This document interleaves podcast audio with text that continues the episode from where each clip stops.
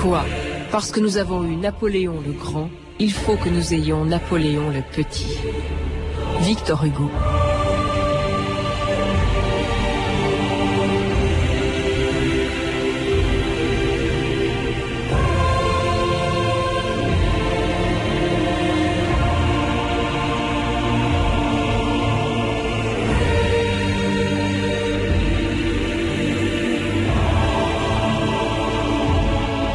De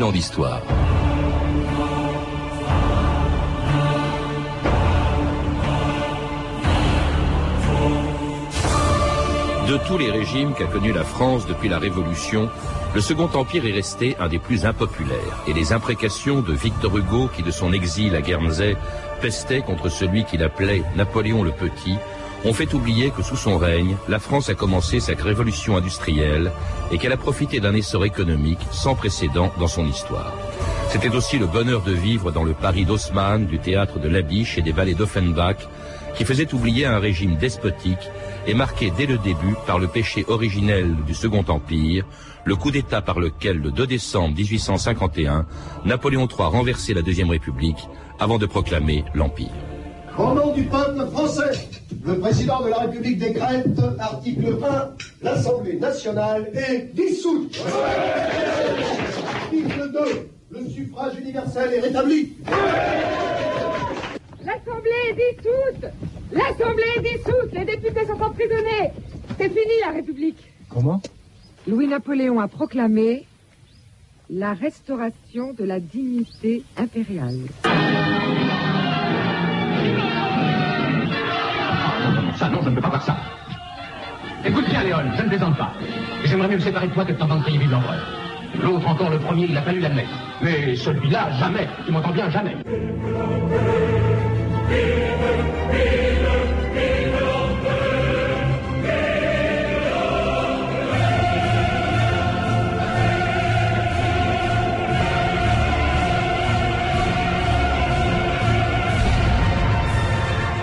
Pierre Milza, bonjour. Bonjour. Vous venez de publier chez Perrin une biographie monumentale de Napoléon III, 700 pages passionnantes, mais alors aussi très surprenantes parce que elle démolissent beaucoup d'idées préconçues et, de clichés que l'on doit euh, depuis longtemps à, Victor Hugo. Euh, vous, en revanche, vous faites de Napoléon III et du Second Empire un, portrait beaucoup plus indulgent. C'est presque une réhabilitation, Pierre Milza. Oui, est-ce une réhabilitation? La réalité, c'est que, bien des égards, Napoléon III est réhabilité depuis pratiquement un siècle.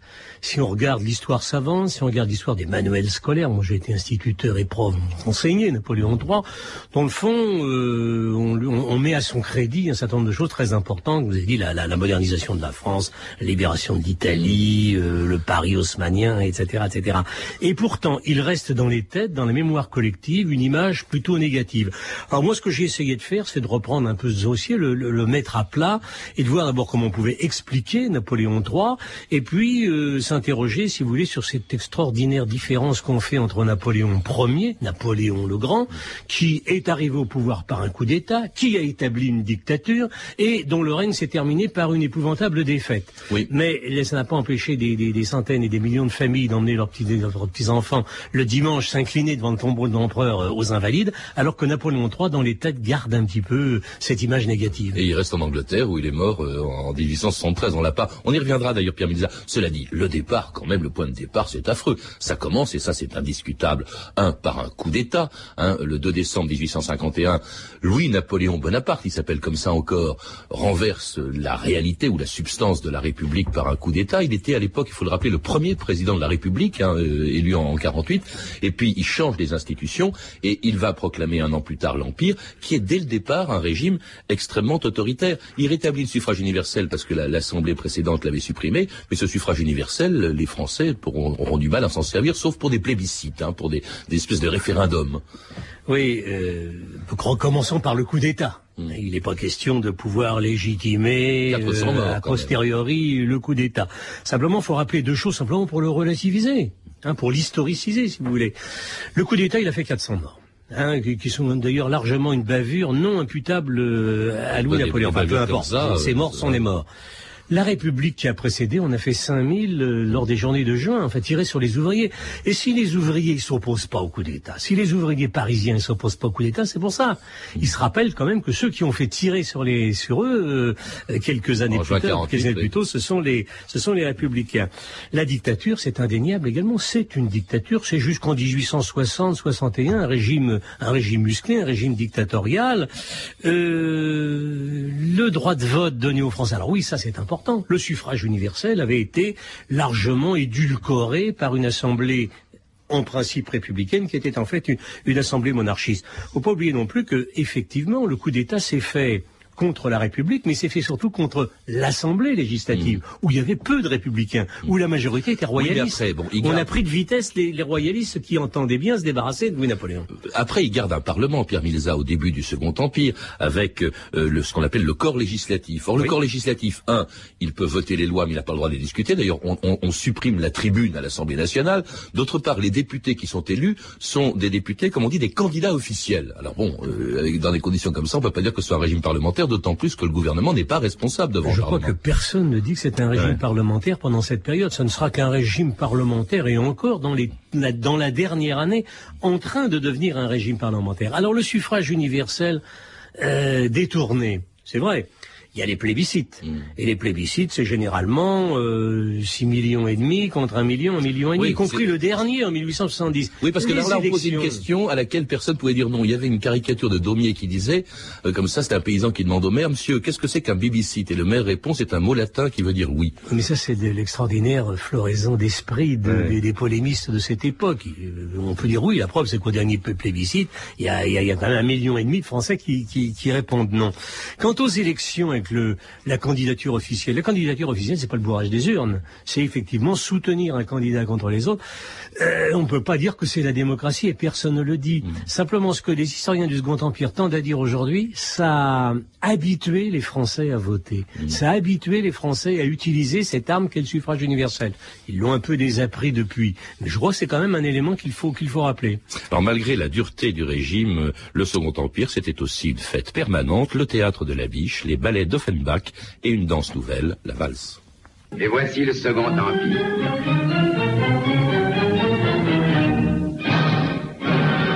Et le Second Empire, pour moi, c'est une valse. En 1840, on dansait la polka. En 1850, on lançait les lanciers. Mais en 52, Olivier Métra est au pupitre et c'est la valse qui commence en sourdine d'abord.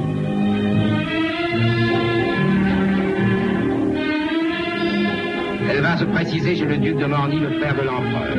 On valse aux Tuileries, valse des corps en harmonie avec la valse aussi des cœurs, valse des sentiments et valse des coutumes et des gouvernements. Offenbach lui-même a fait valser Métra et sa baguette entre ses mains devient magique. La France s'amuse. Elle reprend en cœur le refrain d'Offenbach. Vous avez connu dans ce pot pourri, euh, Pierre Milza, la voix sans doute de Sacha Guitry. remontons les Champs-Élysées, un, bref passage consacré au Second Empire. C'est vrai que c'était euh, la, la, fête permanente du Second Empire, notamment à Paris, et dans un Paris totalement renouvelé, bouleversé, transformé par Haussmann. Par Napoléon III. Euh, Haussmann est, un grand homme, est un grand commis de l'État, mais c'est un commis de Napoléon III. Je le dis parce que Haussmann, il a eu son boulevard en 1929 euh, pour le pour Napoléon III. On le verra, c'est beaucoup plus tard.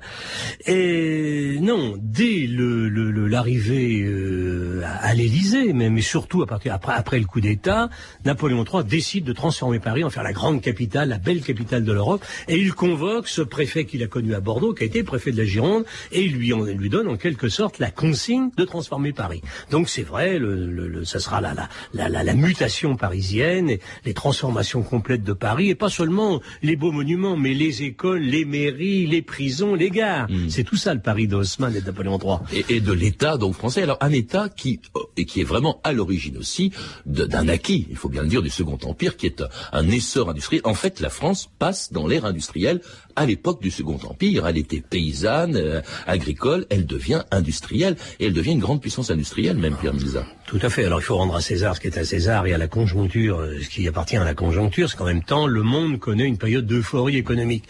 Mais un régime peut ou non accompagner cette euphorie économique. Et le Second Empire va savoir accompagner, porter euh, cette euh, conjoncture favorable, d'où la modernisation. Alors la modernisation, c'est... Alors la modernisation, Napoléon III, qui a beaucoup vécu en Angleterre pendant son exil, il l'avait constaté en Angleterre. Et en France, il va essayer de faire la même chose. Alors les chemins de fer, on passe de 3500 à 20 000 kilomètres c'est deux tiers de notre, réseau actuel. C'est les banques, c'est les institutions de crédit, c'est les, les, grands, les grands magasins, le bon marché, la Samaritaine, c'est le réseau routier, c'est les canaux, c'est l'assèchement de la Sologne et, des Landes. C'est donc une œuvre euh, incontestablement euh, ah, tout la fait France considérable pas seulement Paris. avec les aspects négatifs qu'il faut évidemment pas euh, négliger. Les boursicoteurs, y compris Morny, le demi-frère et, et comme le, le, le, principal personnage politique. Bon, tous ces gens-là s'enrichissent en même temps que le Second Empire. Mais tout le monde s'enrichit, les uns un tout petit peu, le, le, le, le monde ouvrier lui-même, enfin le, le standard de, de, de, la classe ouvrière est, est, meilleur qu'en 1850, 70, qu'en 1950. Oui, mais c'est pas terrible quand même. Surtout là, non, bien sûr, et puis c'est, là, le Second Empire, c'est les, les, mineurs de Zola, c'est la misère ouvrière. Mais il y a un effort dans ce domaine, un effort de, en même temps de, de législation sociale que n'ont pas connu les régimes euh, immédiatement précédents. Un essor économique et social qui est même mis en chanson par un partisan peu connu de Napoléon III, le grand compositeur italien Rossini, qui en 1867 avait écrit cet hymne à la gloire de Napoléon III. Dieu tout-puissant, toi notre Père, veillez au salut, euh, pardon, veillez, veillez au salut de l'empereur.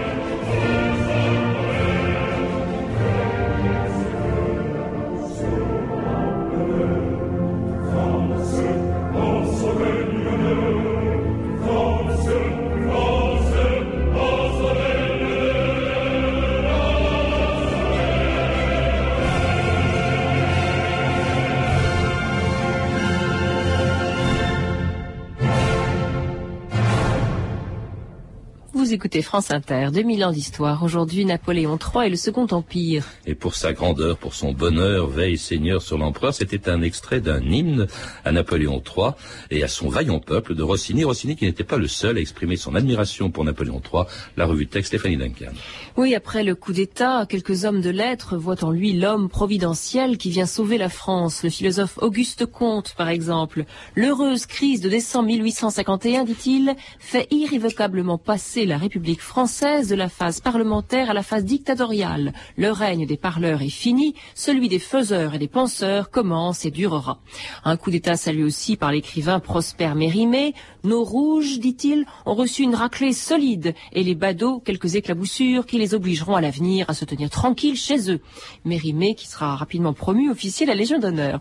Napoléon III euh, aura aussi le soutien de Sainte-Beuve. Nous avons besoin d'un gouvernement fort et stable, dit-il. Et lui obtiendra une chaire de poésie latine au Collège de France. Rien que ça. Mais la plupart des écrivains ne pardonneront jamais à Napoléon III l'instauration après le coup d'État d'un régime policier, le contrôle de la presse et des écrits, et enfin l'exil forcé de certains d'entre eux. Le plus connu, bien sûr, Victor Hugo, qui publie dès 1852 son Napoléon le Petit. Louis Bonaparte, dit-il, a fait plus que tuer les personnes. Il a amoindri les âmes, il a rapetissé le cœur des citoyens. Alors, les frères Goncourt, qui aussi ont eu quelques petits problèmes avec la censure sous le Second Empire, dressent un portrait peu flatteur de Napoléon III. Il a du reptile dans l'approche du caméléon dans le mouvement, l'œil petit, éteint avec des paupières de lézard, sinistre, sinistre, gauche, fourbu, implacable. C'est cela la tête de la France, demande-t-il. Moins méchant, le libéral Tocqueville, qui après le coup d'État a refusé de porter serment à l'usurpateur, eh bien, il critique ici l'homme politique. Son intelligence, dit-il, est incohérente, confuse, remplie de grandes pensées mal appareillées qu'il emprunte tantôt aux exemples de Napoléon, tantôt aux théories socialistes, quelquefois aux souvenirs d'Angleterre où il a vécu, sources très différentes et souvent contraires. Alors Émile Zola, c'est assez étonnant, lui à la toute fin du XIXe siècle reconnaît avec le temps avoir changé d'opinion sur Napoléon III. À 20 ans, dit-il, je tenais le neveu du grand Napoléon pour le bandit, le ruffian, le voleur de nuit. Je le voyais à travers la rhétorique hennissante, écumante, géniale de Victor Hugo. Mais, dit Émile Zola, j'en suis revenu depuis, car le Napoléon III des châtiments, c'est un croque-mitaine, sorti tout droit de l'imagination de Victor Hugo.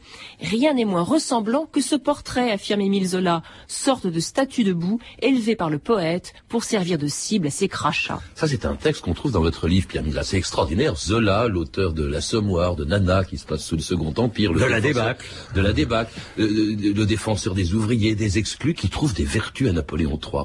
Ah oui, oui, c'est la preuve que dès cette époque, il a commencé à être réhabilité par ceux qui ont voulu jeter un regard un petit peu moins euh, négatif, enfin, tout en admettant les, les, aspects tout à fait euh, insupportables quelquefois du régime, en tout cas en, ses débuts, et en même temps essayer de, de se montrer un, un, peu plus juste. Euh, c'est le cas de Zola. Donc plus que Zola, c'est quand même à, à, la fin de sa vie. C'est un moment où, va, où, il va défendre Dreyfus, où il va défendre la démocratie. C'est le cas même d'un des pères du socialisme français, qui est Proudhon, qui a trouvé des vertus aussi Napoléon III. Oui, alors ça n'a pas duré longtemps, mais c'était fait euh, au début. au début, euh, Proudhon euh, lui reconnaît notamment cette, cette tripe sociale que n'ont pas eu les dirigeants de la monarchie constitutionnelle. Il faut dire qu'il ne faut pas oublier que parmi les, les, les, noms qui ont été cités, parmi les opposants, il n'y a pas que des républicains. Il y a beaucoup de gens qui sont des, des, des, des, des monarchistes, monarchistes modérés, hein, mais qui sont, qui sont des monarchistes. Et qui étaient très impressionnés aussi pour ce qui concerne la, la gauche française par un livre écrit en exil, même en prison, je crois, quand il était en prison avant d'arriver au pouvoir, Pierre Milza, euh, Napoléon III avait écrit l'extinction du paupérisme. Il se préoccupait de la question sociale et vous dites qu'il était sincère. Oh, mais il, était sincère. Vous savez, Napoléon III, c'est un Saint-Simonien. Il a fréquenté les Saint-Simoniens. Il sera ami de, de, Michel Chevalier, qui lui, grâce auquel, d'ailleurs, il va mettre en place sa politique douanière, qui est donc une politique, une politique libérale. Il a incontestablement un regard, un regard social. Et d'ailleurs, ce regard social, il va essayer de le mettre en pratique. Alors d'abord, dans un premier temps, de manière paternaliste. Hein, les mutuelles, euh, des, des, des, institutions qui sont paternalistes. Encore que le paternalisme, euh, c'est peut-être quelque chose de moins répréhensible que le libéralisme patronal tel que nous pouvons le connaître à certaines périodes où on ferme l'usine la veille au soir et où les gens se retrouvent le matin et n'ont plus, ils n'ont plus d'emploi. Mais à partir de 1860, quand il va orienter son, son régime dans un sens plus libéral et plus proche, en somme, du peuple, eh bien, euh, à ce moment-là, il va adopter une politique sociale qui va se traduire en particulier par quelque chose chose qui est quand même très important, celui qui a donné le droit de grève ah aux ouvriers, euh, si ni la République ni la monarchie constitutionnelle, c'est le Second Empire. C'est Napoléon. Les grèves, il va en souffrir parce qu'il y en aura pas mal à la fin. Ah, bien sûr, il va en souffrir. Du règne. aussi quelquefois euh... quand on prend le RERB le matin, mais euh, malgré tout, c'est quand même une avancée de la démocratie et c'est Napoléon III qui va qui va promulguer, enfin qui va qui va donner ce, ce droit de grève aux ouvriers. Ça, c'est ce qu'on appelle l'empire libéral. Il va également rendre à l'Assemblée le droit de discuter les lois, même je crois d'en avoir l'initiative il va surtout rétablir une chose qu'il avait supprimée au début, c'est la liberté de la presse, des avancées que lui reprochent les partisans d'un empire autoritaire. C'est abdiquer, sire, et c'est abdiquer la petite semaine. Que d'accorder à une presse dégénérée une liberté dont, bien entendu, elle se montre indigne, que d'abandonner votre pouvoir à un Parlement où les hommes des anciens partis travaillent à ce qu'ils appellent dans leur jargon barbare la décomposition du capital autorité, enfin que d'autoriser les salons d'opposition où les membres de votre famille, sire, conspirent contre vous. Voyez-vous, sire, le rôle des hommes du 2 décembre est terminé. Pour moi, je l'avoue, je n'ai plus de courage au milieu d'une pareille anarchie morale. Pourquoi êtes-vous si sévère? Et vous, sire, comment l'êtes-vous si peu? Au spectacle que la Cour elle-même vous offre. La dissipation, la corruption gagné les Tuileries. Dans l'entourage de l'impératrice, des femmes d'ambassadeurs se conduisent comme des filles publiques. C'était un extrait de Nana de Christian Jacques, euh, Nana d'après Zola. Alors ça, c'est le grand chambellan de, de Napoléon III qui lui reproche justement ses avancées libérales. En fait, les vrais adversaires de Napoléon III, ça a été aussi les, les, les légitimistes, les gens qui étaient partisans euh, de euh, la monarchie. Euh, c'était aussi euh, le, les catholiques, hein, il faut le rappeler. et pourquoi? Parce qu'il y a une politique étrangère qui est très active, notamment en ce qui concerne l'Italie. Alors là, Pierre Milza, c'est quand même surprenant parce que ce sera un des défauts, bien sûr, du Second Empire. Lorsqu'il il arrive, lorsqu'il proclame l'Empire, en 1852, Napoléon III à Bordeaux dit l'Empire, c'est la paix. Or, dès le début et jusqu'à la fin, ce sera la guerre.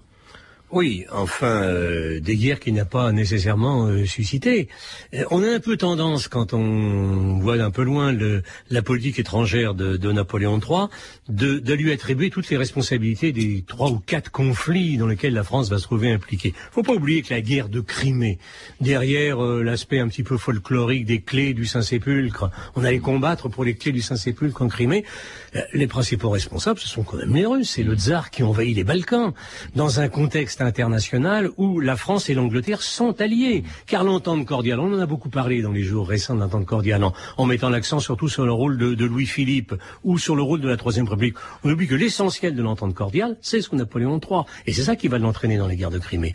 La deuxième, c'est quand même la guerre pour mettre fin à la chape de plomb, pour commencer à mettre fin à la chape de plomb qu'ont été les traités de 1815. C'est la libération de l'Italie.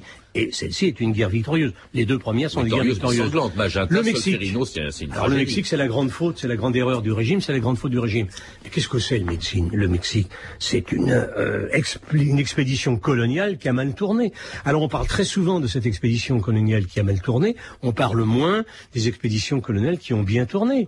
On oublie que dans un contexte, il ne s'agit pas de savoir si on défend ou non la colonisation, mais dans un contexte d'époque qui est à la colonisation, euh, Napoléon III donne à la France le Sénégal et l'Indochine. Mmh. Bon, euh, il se trouve que, que, que, que ça Quant à la dernière, là encore, bon, bah, c'est vrai que Napoléon III s'est laissé un petit peu manœuvrer par Bismarck, mais n'oublions pas quand même que le principal artisan, le principal responsable de la guerre de 70, c'est Bismarck. Oui, mais c'est aussi l'entourage de Napoléon III. Bon, à la fin de sa vie, enfin, en tout cas, à la fin de l'Empire, il est extrêmement malade, c'est un homme diminué, qui se laisse de plus en plus gouverner, en quelque sorte, par sa femme. Et c'est elle et une partie de son entourage qui l'encourage à déclencher une guerre contre l'Allemagne pour consolider l'Empire. Alors, elle l'encourage à faire la guerre contre l'Allemagne, elle ne le gouverne pas. Jamais Eugénie, qui est d'ailleurs un grand personnage, ne le gouvernera. C'est vrai qu'il se laisse influencer euh, par euh, certains membres de son entourage, mais c'est aussi vrai qu'au moment crucial, il se laisse influencer par la rue. Car n'oublions pas qu'au moment, après, après la, la dépêche d'Ems, quand on, on, annonce finalement cette gifle que la France a reçue, il y a des dizaines de milliers de personnes qui manifestent dans la rue. Là, c'est pas l'entourage de l'Empire, l'entourage de l'Empereur, c'est le petit peuple parisien qui, à ce moment-là, a été gagné par la vague nationaliste. C'est la guerre. Voici le communiqué officiel. Aujourd'hui, 19 juillet 1870, à 11 heures du matin, sa Majesté impériale a fait remettre au roi de Prusse Guillaume Ier la déclaration de guerre de la France à la Prusse. Nous n'allons pas laisser la Prusse annexer la moitié de l'Europe sans réagir. En avez-vous bien mesuré tous les risques? Cher ami, grâce à votre excellent matériel, nous avons battu Abdelkader en Algérie, les Russes à Sébastopol, les Autrichiens à Solferino. Demain, grâce à lui, nous irons corriger M. Bismarck à Berlin. Le ministre de la Guerre l'a encore répété la semaine dernière, nous sommes prêts il ne manque pas un bouton de guêtre à l'armée française. On va le déculoter, le Bismarck. Un bas le roi Prusse. Vive l'empereur Vive l'armée À Berlin À Berlin c'est authentique ça, Pierre, euh, Pierre Milza, le fait que le ministre de la Guerre avait dit il manque pas un bouton de guêtre hein, au moment où se déclenche la guerre contre la Prusse. Alors il y avait peut-être tous les boutons de guêtre étaient là, mais on manquait de matériel et de soldats. Il manquait surtout d'hommes. Et je crois qu'il faut bien souligner que Napoléon III en avait conscience dès 1867. La France peut aligner euh, au début de la guerre euh, entre 200 et 300 000 hommes, l'Allemagne trois fois plus. Or, Napoléon III en 1867 a tenté de changer la loi militaire, d'introduire la conscription obligatoire. Elle ne l'était pas, c'était le tirage au sort. Et là, il était lâché, il était lâché par sa majorité parlementaire, il était lâché notamment par, les orléanistes euh, qui, qui, ont refusé cette loi, et du coup, il y a eu une loi euh, beaucoup plus bâtarde qui n'a pas permis à la France d'avoir les effectifs suffisants, et ça, il le sait. Alors, hein, il avait dit Napoléon III, l'empire c'est la paix. Euh, on pourrait ajouter plus de paix, euh, plus, plus de paix, plus d'empire, car c'est ce qui s'est passé. Il voulait consolider l'empire en s'engageant dans la guerre contre la Prusse. Et puis il y a eu Sedan, il y a eu la proclamation de la République le 4 septembre 70. Alors ça c'est curieux parce que si, ce régime était si populaire, euh, comme vous le dites, Pierre Milza, comment se fait-il que personne ne soit venu à son secours quand la République a été proclamée? Quand il y a un grand traumatisme national, les Français lâchent le régime qui est en place. Euh, il y a eu le Second Empire, mais il y a eu le Premier Empire. Qui finalement s'est battu pour Napoléon Ier au moment de l'abdication il y a eu, euh, bah, y a le Second Empire. Il y aura, y aura euh, juin 40. Hein. Dans tous les cas, et, si nous prenons d'autres exemples, l'exemple de l'Italie fasciste en, en, 1943, nous constatons que des régimes qui pouvaient quelques mois, quelques semaines avant apparaître encore comme très populaires, se trouvent brusquement lâchés à un moment de traumatisme profond qui euh, secoue, qui bouleverse complètement l'opinion publique. Mais impopulaire, il est resté pour longtemps. Napoléon III, donc, est fait prisonnier, puis ensuite il va partir en exil à Londres, où il meurt en, 1873. Euh, comment se fait-il qu'aujourd'hui, euh, il n'y ait plus, alors que, par exemple, le corps de Napoléon Ier a été ramené aux, Invalides, comment se fait-il qu'il n'y ait aucune rue, aucune rue ne porte le nom de Napoléon III aujourd'hui, plus de 130 ans après, après la fin de l'Empire? Alors, on a quand même avant un petit peu sur la pointe des pieds. Alors il y avait, il y a d'abord eu des rues ou des avenues ou des boulevards Napoléon III à Nice, à Brest, à Annecy, à Plombières. Et depuis janvier 1987, première cohabitation, il y a à Paris, et les gens ne savent pas une place Napoléon III, ah ancienne place de Roubaix, c'est-à-dire la place quand vous allez prendre le, train pour, pour Londres, pour Bruxelles, vous entrez dans la gare du Nord par la place Napoléon III.